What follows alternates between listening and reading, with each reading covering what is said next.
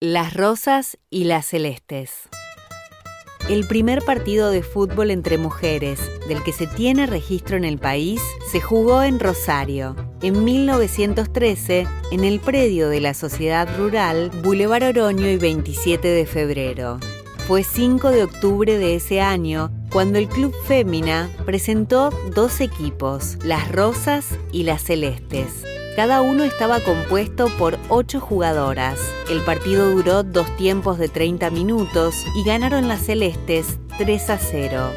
De este modo, Estelita, Aurelia, Martita, las tres Marías, Dora, Rosita, Florencia, Juana, Margarita, Brígida, Emita y Marciana, entre otras jugadoras, sembraron la semilla para las nuevas generaciones de mujeres futbolistas.